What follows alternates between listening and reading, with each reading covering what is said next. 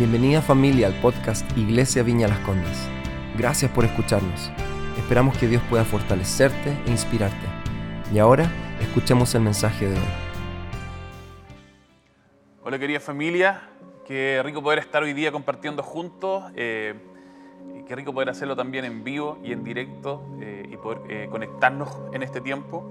Y quisiera poder compartirles una palabra que tengo en Primera de Juan eh, 3, del 1 al 2. Hemos estado estas últimas semanas estudiando en Verbo, programa que hacemos los días jueves a las 7 de la tarde con David y con Carlita, donde estamos vi- viendo distintos libros de la Biblia. En este, en este tiempo estamos ahora con Primera de Juan. Y hay una palabra, un versículo que me golpeó harto, eh, que estuve leyendo esta semana.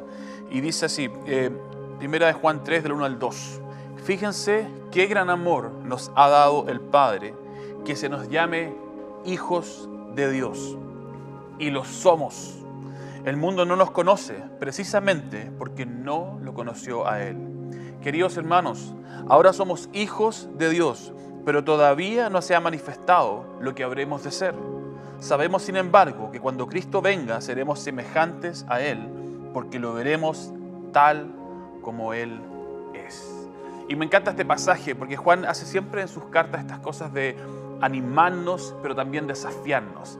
Animarnos de quienes somos, pero también desafiarnos a alcanzar el potencial de quienes somos. Y este pasaje tiene dos verdades muy profundas, y la primera es que somos hijos. Y por eso me encanta cuando dice que gran amor es que seamos llamados hijos de Dios, y lo somos. Qué declaración más poderosa, que realmente somos sus hijos. Pero enseguida también nos dice que eh, esta verdad aún no se ha manifestado en nosotros completamente. Y dice algo como mirando hacia el futuro, diciendo, pero esto ocurrirá completamente cuando Jesús vuelva y lo veamos cara a cara. Así que hay un proceso en nuestra vida, nos está diciendo Juan, de ir siendo transformados a la imagen de Jesús, de convertirnos en estos hijos, en todo lo que este concepto de hijos realmente significa. Pablo también en, en Corintios, 1 y 2 Corintios, hace ciertas referencias a este proceso que estamos siendo transformados de gloria en gloria. A medida que vemos a Jesús, estamos siendo transformados. Y por eso Juan nos dice, pero cuando Él venga, entonces lo veremos cara a cara, tal cual es, y la transformación en nosotros será completa. Me encanta saber eh, que estamos en este proceso, que somos hijos, efectivamente, que hay un tema de identidad profundo en nosotros, de reconocernos como, como hijos, pero también reconocer que estamos en una transición a que esa verdad se manifieste completamente en nosotros. Y qué bueno es saber que Dios también lo sabe. Qué bueno es saber que eh, aquella verdad que nosotros vemos en el día a día, que en realidad no se manifiesta todo esto que la Biblia dice que somos y que podría generarnos la tendencia a querer un poco escondernos de Dios para que no se dé cuenta eh, que no somos toda la película que Él está contando en su palabra. Qué bueno es saber que Dios también sabe que nosotros estamos en un proceso hacia ese lugar. Y lo encuentro relevante porque creo que una de las cosas con que, con que los cristianos más luchamos eh, es con esta idea de que ahora que somos cristianos, entonces debiéramos comportarnos de esta forma, debiéramos hacer tales cosas. Y a veces estas cosas, que no son eh, mentira en realidad, pero vienen a ser como una carga pesada, porque tenemos un poco tiempo de cristiano y luego sentimos el peso de funcionar de una manera perfecta. Y para aquellos que llevamos años ya siendo cristianos eh, en este tema, eh, ya probablemente llevamos muchísimas frustraciones y muchísimas decepciones con nosotros mismos de darnos cuenta que aún esto no es una realidad completa en nosotros. Y que cada vez que pensamos y sentimos que somos invencibles, en realidad algo ocurre en nuestra vida que nos refleja que todavía estamos en un proceso. Y Juan, en esta misma carta, hace este comentario, dice, si afirmamos, ojo cristianos, si afirmamos que no tenemos pecado, nos engañamos a nosotros mismos y no tenemos la verdad. Si confesamos nuestros pecados, Dios, que es fiel y justo, nos los perdonará y nos limpiará de toda maldad. Así que somos hijos, esa es una verdad, pero aún quedan las consecuencias de nuestra vieja naturaleza. Pero Juan también nos vuelve a decir, pero ojo, si confesamos Dios nos perdona y nos limpia. Y me encanta ver en esto la fidelidad y el amor de Dios para con nosotros. El amor para perdonarnos, pero también el amor que tiene y la fidelidad para limpiarnos, transformarnos. Cristo no solamente vino a darnos una identidad en el cielo, también vino para que este proceso de identidad comience a aparecer acá en la tierra, para que también nuestra identidad sea transformada acá en la tierra y aquella condición de hijo comience a manifestarse, tal como dice Pablo, de gloria en gloria. Cristo vino para transformarnos, no solamente cuando Él vuelva, sino que ya comenzó esa obra en nosotros el día que lo abrazamos como nuestro, nuestro Señor, como nuestro Salvador aquellas cosas que nos agobiaban, que hemos practicado por años en el pasado y que nunca lograban traer paz. Es aquella paz que tanto anhelábamos. Jesús quiere liberarnos de aquellas cosas para traer su paz sobre nosotros. Él quiere transformarnos para que disfrutemos plenamente la vida que Él nos ha regalado, la vida que Él ha diseñado para nosotros. Y esa vida solo se encuentra cuando estamos con Él cuando estamos con el Padre, cuando estamos con el Espíritu Santo, cuando tenemos comunión con Dios, con la Trinidad. Así que querida iglesia, Jesús no solo vino a transformar nuestra eternidad, también vino a transformar nuestro presente. Y para eso, entonces Dios Padre envió a Jesús, para que viéramos el modelo perfecto de un Hijo de Dios en comunión con Él. Jesús vino a reflejarnos lo que significaba una vida de cualquiera de nosotros en una relación de comunión plena con el Padre. Él es el modelo perfecto y nos dice y nos recuerda, este era el plan que yo tenía para ustedes, pero el pecado lo interrumpió. Pero ahora he vuelto para deshacer las obras de Satanás, para que ustedes vuelvan a empoderarse y a caminar en este diseño. Esto es lo que creé para ustedes esto es lo que diseñé para ustedes. ¿Te gusta? ¿Lo quieres? Entonces Jesús nos dice, corre a mí, corre a mí y abrázame. Corre a mí para tener una vida en libertad, una vida en comunión íntima con el Padre, una vida no de encuentros con Él, sino una vida en la cual habitamos en su presencia constantemente. Mira lo que Pablo nos escribe en Romanos 8, del 1 al 3. Por lo tanto, por lo tanto, ya no hay condenación para los que pertenecen a Cristo Jesús. Y porque ustedes pertenecen a Él, el poder del Espíritu que da vida los ha libertado del poder del pecado que lleva a la muerte. La ley de Moisés no podía salvarnos porque nuestra naturaleza pecaminosa es débil. Así que Dios hizo lo que la ley no podía hacer. Él envió a su propio Hijo en un cuerpo, como el que tenemos nosotros, pecadores. Y en ese cuerpo Dios declaró el fin del dominio que el pecado tenía sobre nosotros mediante la entrega de su Hijo como sacrificio por nuestros pecados.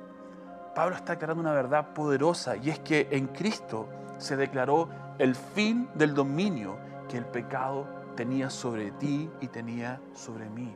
Es decir, antiguamente estábamos como condenados a esto. Ni siquiera era nuestra voluntad, es que estábamos casi como obligados, encadenados a esto. Pero Pablo nos está diciendo que con Jesús eso se acabó. Que si somos hijos de, este pacto, aquello se acabó y ya no somos dominados por el pecado.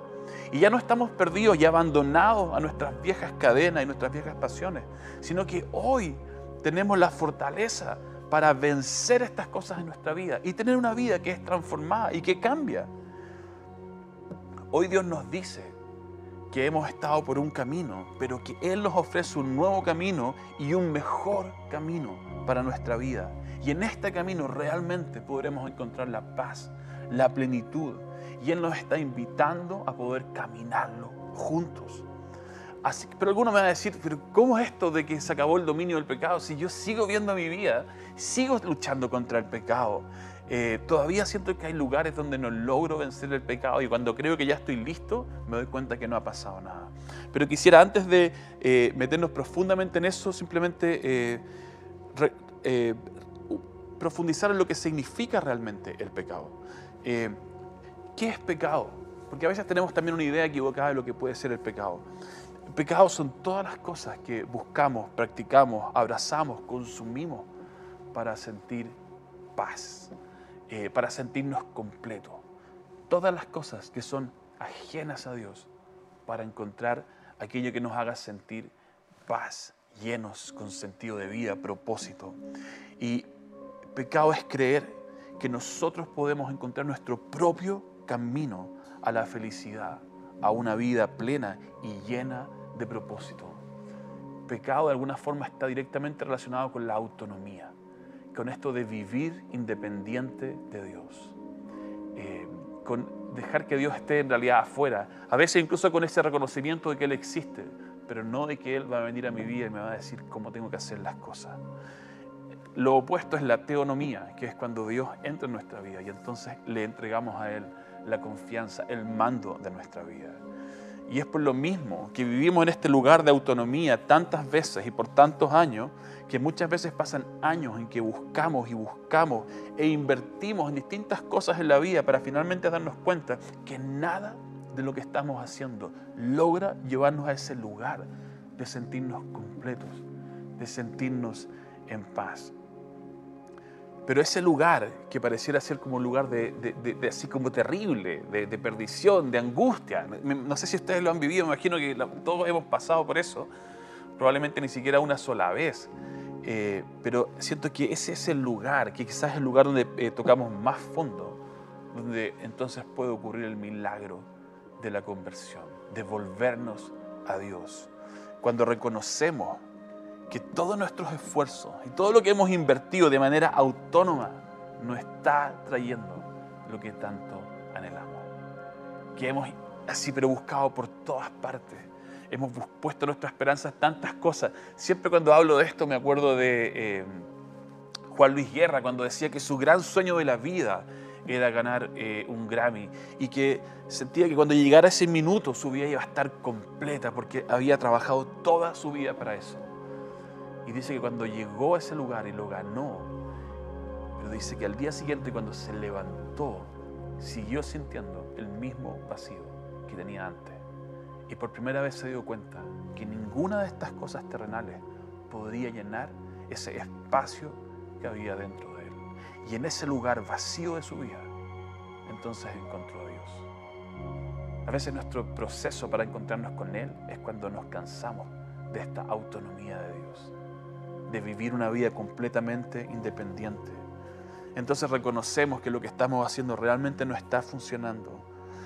Aquel vacío, a veces incluso algo que ni siquiera logramos entender, este, este, este vacío, pero esta sensación también de decir, yo creo que pertenezco a algo más, esto no puede ser todo en mi vida. Y es a veces en ese lugar el único espacio donde entonces podemos clamar a Dios y pedirle que Él venga y que Él complete este espacio que estamos sintiendo dentro de nosotros, que pueda llenar nuestras vidas como nunca antes lo hemos podido llenar. Este es un lugar de reconocimiento de que nuestros caminos no nos han llevado donde queríamos estar. Y entonces reconocemos que quizá hay algo externo a nosotros que sí puede llevarnos a ese lugar. En este caso, reconocemos que probablemente sea Dios quien pueda hacerlo. Es el primer lugar donde nuestros pensamientos son sacudidos. Es el primer lugar donde nuestra autonomía, nuestra independencia choca y se cruza con la idea de someternos a otra persona, a un Dios y rendir nuestra vida. A veces esto pasa porque hemos visto el fruto en otras personas, pero a veces simplemente pasa porque el cansancio de estar corriendo sin sentido genera, despierta una voz interna que nos dice que hay algo más en esta vida que simplemente correr y correr sin nunca llegar a la meta. Cuando eso ocurre en nuestra vida, cuando logramos darnos cuenta, cuando llegamos a este lugar de humildad, a reconocer nuestra, nuestro fracaso en nuestra autonomía, en este proyecto de vida solo, entonces corremos a Dios y lo que vendrá de nuestra vida, probablemente para todos los que son parte de la iglesia por año, es el proceso de conocer a Dios cada vez más, de manera más profunda y así cada día poder ir rindiendo distintas áreas de nuestra vida. Porque seamos honestos, lo que no hacemos nunca es rendirle todo. Comenzamos por un lugar donde reconocemos que esto no está funcionando. pero después viene un proceso en que comenzamos a rendir esta autonomía área por área para que Él venga, para que Él reine. Y entonces comenzamos a entregarle nuestra confianza a Él, porque comenzamos a conocerlo, a descubrirlo, comenzamos a enamorarnos de Él y comenzamos a ver que quizá podemos confiar en Él esta área de mi vida y después esta otra y después aquella que ha sido tan herida, decido abrirla y pasársela a Él. Este proceso, y es donde quiero quizá llegar y poder cerrar también, este proceso se llama arrepentimiento. Este es el proceso de arrepentimiento. Y de esto predicó Jesús constantemente y sus discípulos también. Mateo 4:17 dice, desde entonces comenzó Jesús a predicar, arrepiéntanse, porque el reino de los cielos está cerca. En Lucas 5 dice, no he venido a llamar justos, sino a pecadores, para que se arrepientan. Hechos 3:19, por tanto, para que sean borrados sus pecados, arrepiéntanse y vuélvanse a Dios, a fin de que vengan tiempos de descanso de parte del Señor. Me encanta la Reina Madera porque dice que vendrán tiempos de refrigerio. Y ahora que está el calor, ese concepto de refrigerio me hace sentir una sensación así como, eh, como rica, fresca, de paz y, de encontrar algo que ando buscando. Así que este mensaje es el que Jesús está hablando en, los evangelios. Este es el mensaje que los discípulos también lo toman después y comienzan a llevar a todas partes, el arrepentimiento. Pero también por años tuvo un concepto muy errado de arrepentimiento.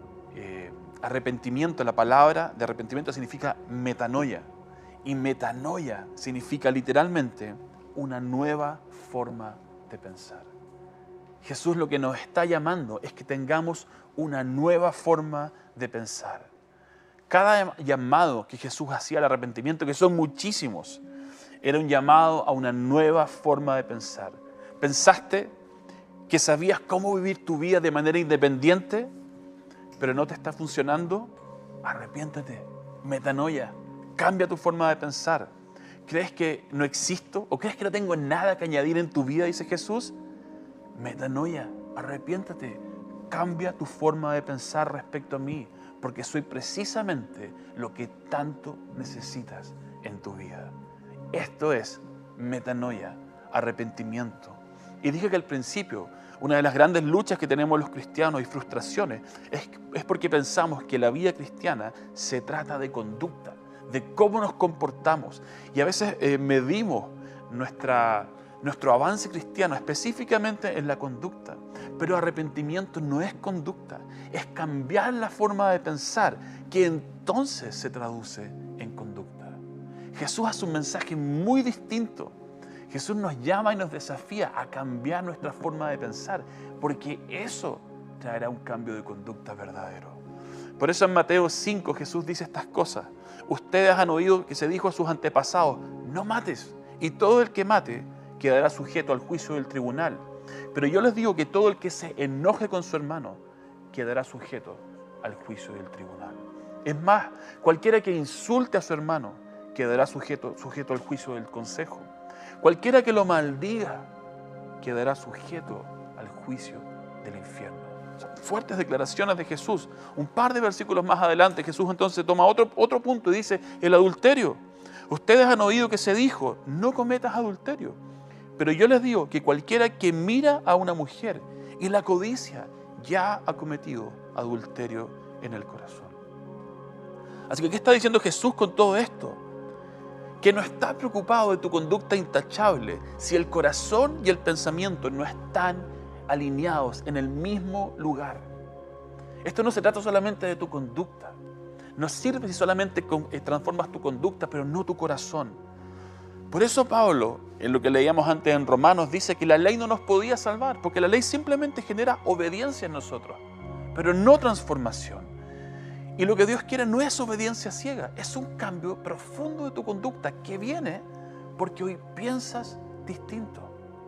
Porque no es que entonces no quieres pecar porque sabes que no es bueno, es que no quieres profundamente, no quiero nunca más pecar. No quiero nunca más una vida de autonomía, lejos de Dios. Y en cada área de tu vida comienza a resonar esto. Una metanoia es que no quiero hacer lo que hacía antes, que era elegir mi propio camino para encontrar placer. Quiero entonces seguir el camino que Dios me dice que es el mejor para mi vida, para encontrar el placer perfecto que es Jesús. Así que quieres cambiar, quieres ser libre de cosas que te agobian por años en tu vida, arrepiéntete. Cambia tu forma de pensar. Es fácil decirlo, cambia tu forma de pensar, pero ¿cómo se hace esto? Lo primero creo que es estar cansado de la forma en que estás viviendo tu vida. Y si eso no está ocurriendo hoy día, probablemente todavía no has llegado a ese lugar en que realmente te vas a arrepentir. Y no, hablo solamente a aquel que no es cristiano, y esta es una invitación para ser cristiano. Hablo a aquellos que son parte de la familia y donde hay áreas en su vida donde todavía ellos tienen el control, donde todavía hay falta de perdón, donde todavía hay enojos, rabia, dolores, cosas profundas que aún no quieres rendirlas a Dios y decides aferrarte a ellas profundamente y tener el control de estas cosas. Jesús quiere que rindas esas cosas y para eso vas a tener que conocerlo profundamente, para que entonces en ti despierte la confianza de rendir esto a Él. Así que quieres una vida transformada, corre a Él, corre a Él, pasa tiempo con Él. No conozco una mejor forma que tener intimidad con Él para poder entonces encontrarnos y rendir nuestra vida. Jamás vamos a confiar algo en alguien a quien no conocemos, en alguien a quien no confiamos. Por eso en la viña siempre vas a estar escuchando constantemente esta invitación a tener intimidad con Dios, porque es el único lugar en que vas a poder conocerlo íntimamente, no a través de lo que yo estoy predicando un día domingo, o lo que los otros pastores predican, o los devocionales de la, de la semana, sino cuando tú tienes tu propia experiencia de encontrarte con Él. Y entonces quieres realmente rendir tu vida.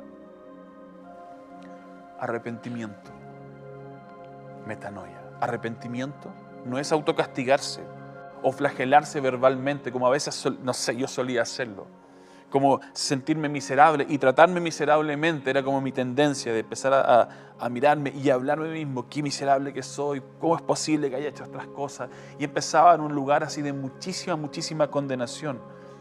Pero arrepentimiento no tiene nada que ver con este autocastigo, este autoflagelo. Es reconocer que existe un camino mejor y que ahora quiero, quiero recorrerlo. Arrepentimiento es ver esto, es reconocer que efectivamente he estado teniendo una vida que no estaba funcionando. Pero no es quedarme en el pasado, es mirar hacia adelante y es reconocer lo que el Padre está poniendo delante de mí, lo que Él me está ofreciendo. Y el arrepentimiento verdadero, lejos de deprimirnos, debiese llevarnos a una vida de adoración. En el Antiguo Testamento, cuando el pueblo se arrepentía, hay muchas escenas en el Antiguo Testamento cuando el pueblo decide volver a Dios, arrepentimiento y volver a Dios, siempre andan juntas estas palabras, en el Antiguo y en el Nuevo Testamento. Y cuando esto ocurre, cuando ocurría en el Antiguo Testamento, siempre esto terminaba en fiesta, en reconocimiento y en adoración a Dios. Por lo tanto, arrepentimiento, un arrepentimiento verdadero en tu vida, lo que va a traer es una mirada hacia adelante, una mirada de esperanza y va a despertar adoración en tu vida para Dios. ¿Por qué? No porque te quedes pegado en el pasado, sino porque reconoces el camino que Dios ha puesto delante de ti. Un camino nuevo y un camino mejor. Mejor al que tú autónomamente querías trazarte. El foco del arrepentimiento no debiese estar en lo mal que estábamos, sino en el camino increíble que Dios está ofreciéndonos. Y esta palabra pecado, que tanto hablamos también, ¿Sabe lo que significa literalmente en la Biblia? Errar el blanco. Errar el blanco. Es reconocer cuando, cuando tenemos un arrepentimiento y nos arrepentimos también de nuestro pecado, es que nos arrepentimos de haber estado errando el blanco, de haber estado errando a Jesús. Y entonces reconocemos que ya no queremos seguir ese camino ajeno a Él, sino que queremos ir con Jesús y abrazar todo lo que Él nos ofrece. Hechos 3:19 dice, ahora pues arrepiéntanse de sus pecados y vuelvan a Dios para que sus pecados sean borrados. Arrepiéntanse y vuelvan. Metanoia y vuelva significa cambiar tu camino también. Cambia tu pensamiento y por ende cambia tu camino y vuelve a Él para que tus pecados sean borrados. Entonces de la presencia del Señor vendrán, tiempos de refrigerio y Él les enviará nuevamente Jesús, el Mesías designado para ustedes. El pecado en nuestra vida, el errar el blanco, tiene consecuencias desastrosas, porque afecta nuestra relación con Dios, afecta nuestra intimidad con Él. La Biblia dice que trae una muerte espiritual en nosotros, nos separa de Él. Y muchas veces el camino que nosotros tomamos y el regalo de la cruz nos libera de la consecuencia de ese pecado. Pero no solo nos libera, nos libera de la consecuencia del pecado, que es la muerte espiritual y la separación de Dios, sino que dice la Biblia que además tiene el poder de vencer el pecado mismo en nuestras vidas y llevarnos en un proceso para vencer el pecado y dejar de pecar. Y no siempre nos detenemos en esto, porque muchas veces simplemente cuando abrazamos el concepto de gracia, lo vemos como el, el castigo que no recibimos, el que Dios pagó la cuenta por nosotros. Pero no entendemos que esa es una parte de lo que Dios hace, es una parte de este paquete de gracia. El otro paquete es que no solamente se hace cargo de las consecuencias de lo que hicimos, sino que además trabaja en nosotros y nos capacita y empodera para vencer el pecado en nuestra vida. Una vida de, real arrepentimiento lo que va a traer inevitablemente es una transformación profunda en nosotros. Es que nuestro corazón va a cambiar y nuestra conducta entonces va a cambiar y aquel llamado de que somos hijos, entonces comenzará a encarnarse en nosotros y comenzará a manifestarse la realidad de ser llamados hijos de Dios, porque lo somos. Y aquello que es una declaración espiritual comenzará a, reflejarse en nuestra vida acá en la tierra. Mis queridos, el regalo de la gracia no solo tiene que ver con las consecuencias del pecado, sino además transformar nuestra vida, la forma en que vivimos. No se trata solamente de fuerza de voluntad, es aprender a pensar de forma distinta, metanoia, para que nuestro corazón y nuestra mente anhelen lo que antes no anhelaban, lo que antes no buscaban, que es a Dios mismo y todo lo que Él nos pone por delante. Y no veo una mejor forma de hacer esto que en una búsqueda constante de Él, en una intimidad constante con Él. no en esta cosa de habitar, perdón, de buscarlo con encuentros de vez en cuando, sino habitar constantemente en Él. Porque el fruto de esto lo que genera es confianza. Y esta confianza, como lo dije antes, nos lleva a rendir nuestra vida a Él. Solamente quiero ir cerrando con algo en esto que creo que también es relevante y por eso me gusta Juan, porque Juan siempre nos presenta la idea perfecta, pero después nos aterriza a la realidad que estamos viviendo en la tierra. Y necesitamos ser honestos en que esto es un proceso en nuestra vida y tendremos altos y bajos. Cuando recién eh, conocí a Dios, me acuerdo que llegó un libro a mis manos que se llamaba Dos pasos para atrás, tres para adelante. Y, y me animaba porque yo veía a veces estos retrocesos en mi vida, pero siempre veía que después de haber retrocedido, avanzaba entonces con más fuerza. Así que vamos a tener estos dos para atrás y dos para adelante de manera y tres para adelante en nuestra vida. Eh, y escuchaba la semana pasada, eh, creo que fue en las conferencias de la Viña, no estoy 100% seguro, pero escuchaba que alguien hablaba de esto, decía, nosotros queremos ser como baterías externas. ¿Conocen las baterías externas? Son esas que cuando uno anda con el celular mucho tiempo afuera, decide cargarse porque no anda con enchufes a la corriente. Y el que, hablaba decía, nosotros queremos ser como baterías externas, queremos ir a la fuente, queremos cargarnos y luego vivir de la carga por largo rato. Pero lamentablemente esto no funciona así. La meta y lo que el Padre está buscando en nuestras vidas es que aprendamos a ser eh, eh, es que aprendamos a conectarnos con Él, a estar en una conexión constante. Lo que el Padre no busca y no quiere de nosotros es que seamos cada día una batería más grande y que tenga mayor capacidad de almacenamiento. Eso no es lo que Él está buscando en nuestras vidas, sino que nos conectemos a Él y nos quedemos en ese lugar. Y para hacerlo más fácil, nos ofrece un servicio de Wi-Fi para que donde quiera que estemos y donde quiera que vayamos podamos seguir constantemente conectados a Él. Nuestro proceso de arrepentimiento y de metanoia sufre un riesgo, siempre está en riesgo si desviamos nuestra mirada de Jesús. Y quiero solamente leerles un ejemplo, contarles un ejemplo y desde acá también eh, ir cerrando. Como decía Roger, ¿usted sabe lo que significa cuando un pastor dice que va a terminar? No significa nada.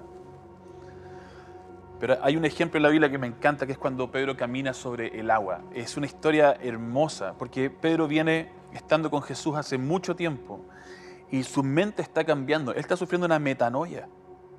Metanoia. sus pensamientos están comenzando a ver quién es este Jesús que está haciendo milagro tras milagro tras milagro. Y además está escuchando hace tiempo que Jesús les viene diciendo que las mismas cosas que Él hace y aún mayores harán ellos. Así que Pedro está absorbiendo todo esto y ve estas cosas. Y de vez en cuando ve también milagros que ocurren en sus mismos amigos. Y está con esto y su cabeza está explotando en todo esto. Así que en alguna escena más adelante, de repente están metidos en un lago y están siendo azotados por una tormenta. Y las olas vienen y dice la Biblia que las olas son tantas que están agotados de remar, que llevan horas remando contra la corriente. El agua está entrando eh, y Lucas dice que incluso el barco está a punto de hundirse. Están desesperados en esto. Y entonces de la nada aparece Jesús, ni más ni menos que caminando sobre el agua. Y Pedro ve esto y algo ocurre dentro de él. Algo se remueve, algo le pasa. Y el discurso que ha tenido Jesús con ellos, de que ellos pueden hacer las mismas cosas que él hace y aún mayores, entonces despierta y lo moviliza. Y su pensamiento de haber sido, es tiempo de descubrir si realmente puedo hacer las mismas cosas que él. Y entonces Pedro se lanza y decide bajar de la barca. Y, es impresionante porque me imagino que tuvo que dar su primer paso y salir de la barca y poner un primer pie en el agua para testear de que ese pie no se está hundiendo. Y entonces cuando ve que no se hunde, da el segundo. Y la emoción de estar parado sobre el agua lo llevó entonces a dar otro y otro y otro paso. Y comenzó a caminar en dirección a Jesús mientras lo veía frente a él. Y comenzó a alejarse de la barca, el lugar seguro, para llegar al otro lugar seguro que es Jesús. Y los discípulos están mirando de afuera y dicen que esto es una locura. Porque hay dos personas que están paradas sobre el agua. Qué locura debe haber sido ver dos personas paradas sobre el agua. Pero entonces dice la Biblia que Pedro sacó su mirada de Jesús. Miren, metanoia. Pedro ahora está descubriendo que realmente puede hacer las cosas que él hace una transformación en su mente mientras mira a Jesús. Pero cuando desvía la mirada, entonces comienza a mirar su entorno y comienza a mirarse a sí mismo. Y su pensamiento probablemente es, esto que estoy haciendo no debiera estar ocurriendo. Esto es imposible. Y es imposible que alguien como yo, pecador, pueda estar haciéndolo. Y entonces comenzó a hundirse. Metanoia es una nueva forma de pensar. Y por eso Jesús le llama la atención y le dice, hombre de poca fe, ¿por qué dudaste? ¿Por qué permitiste que tu pensamiento volviera atrás? ¿Por qué no abrazaste esta metanoia? Estabas caminando sobre el agua, pero entró el temor y volviste atrás. Un poco más adelante Jesús vuelve a reprender a sus discípulos porque trataron de liberar a un endemoniado y no pudieron. Y entonces vinieron a buscar a Jesús, que era el superpoderoso para que Él lo hiciera. Y Jesús se molesta y les llama la atención. Generación incrédula y perversa. La palabra perversa para nosotros tiene una, una connotación distinta a lo que es bíblicamente.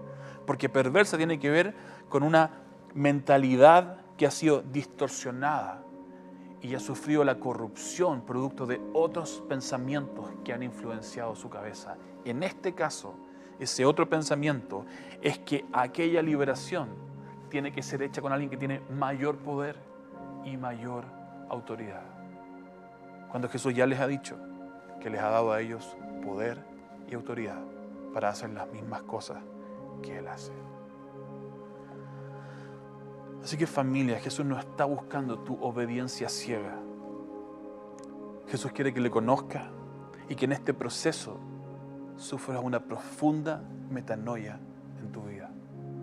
Que tu pensamiento sea completamente transformado al exponerte a su presencia, al exponerte a su palabra, al pasar tiempo con Él y que esto te lleve a vivir una nueva vida en Él.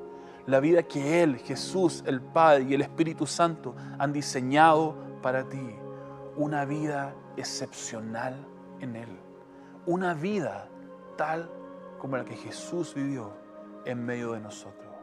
Y entonces dejemos de mirar dos mil años hacia atrás ese personaje único que nunca nadie será como Él, sino que entendamos que lo que Él vino fue a mostrarnos cómo nosotros podríamos vivir si vivíamos una vida en perfecta comunión con el Padre, en profunda comunión con el Espíritu Santo, en abrazar su palabra y permitir que cada una de sus palabras, su voz, transformara nuestro pensamiento.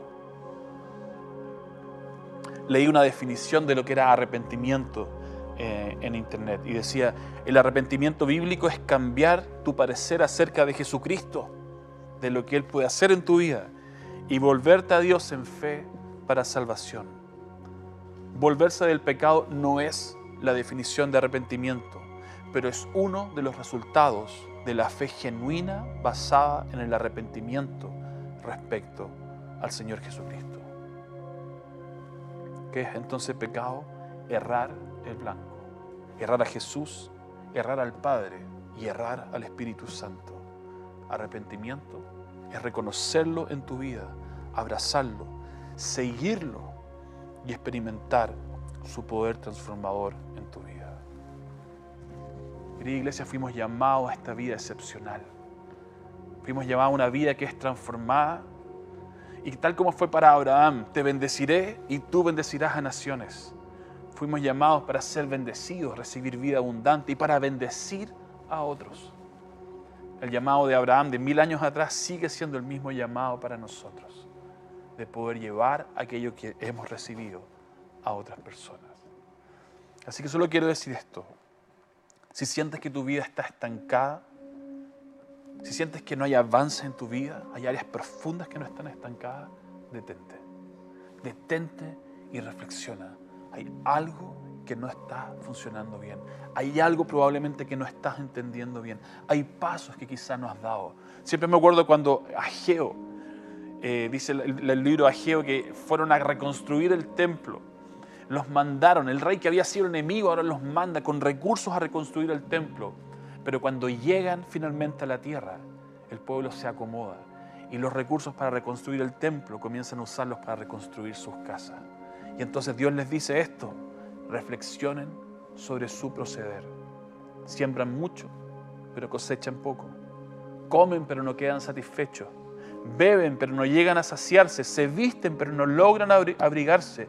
Y al jornalero se le va su salario como por saco roto. Así dice el Señor Todopoderoso.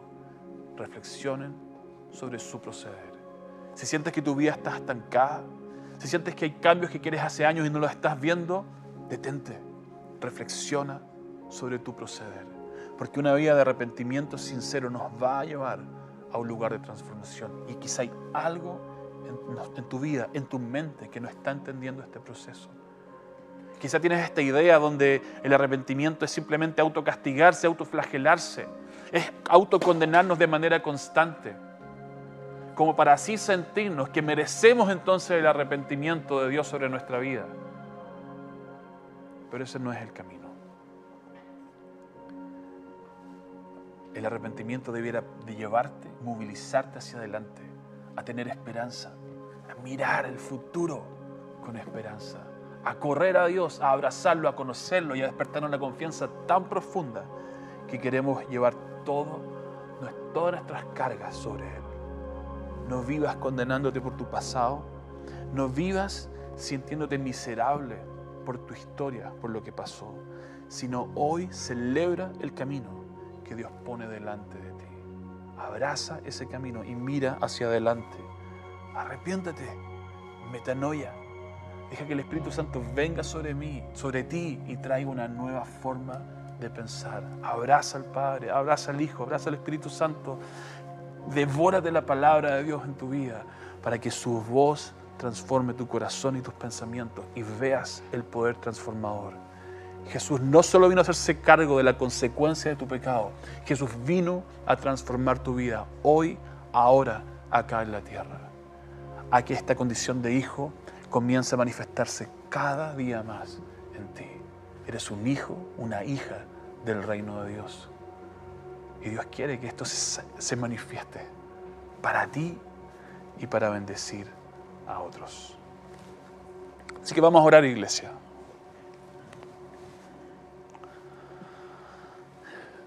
Padre, gracias por buscarnos. Gracias porque aún en nuestra rebeldía y en este de caminar nuestra vida autónoma y independiente, tú nos buscas de manera constante para que nos volvamos a ti. Una y otra vez tú nos buscas. Como un padre busca a sus hijos. O como Jesús decía, cuántas veces quise abrazarlos, como la gallina abraza a sus polluelos. Tú nos buscas para abrazarnos para cobijarnos y para decirnos que esta es nuestra casa, nuestro hogar, nuestro lugar seguro. Así que Padre, llévanos a ese lugar, incomódanos, insístenos, presiónanos para llegar a ese lugar en que te vemos, en que te conocemos, en que rendimos nuestra vida a ti, en que rendimos cada área, porque confiamos profundamente en ti. Llévanos a ese lugar donde ocurre una metanoia profunda y entonces comenzamos a pensar distinto y comenzamos a tener una mente del reino de Dios. Y comenzamos a ver las cosas como las ves tú. Y comenzamos a ver a las personas como las ves tú. Y entonces el amor explota y queremos afectar las vidas de aquellos que nos rodean, tal como lo hiciste tú hace dos mil años atrás. Gracias Señor.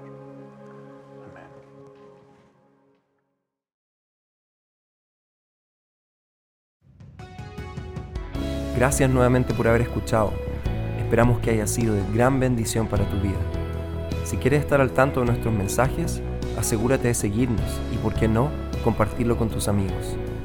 Para más contenido de la iglesia y cómo conectarte, ve a nuestra aplicación móvil y sitio web iblc.cl. Un gran abrazo y que Dios te bendiga.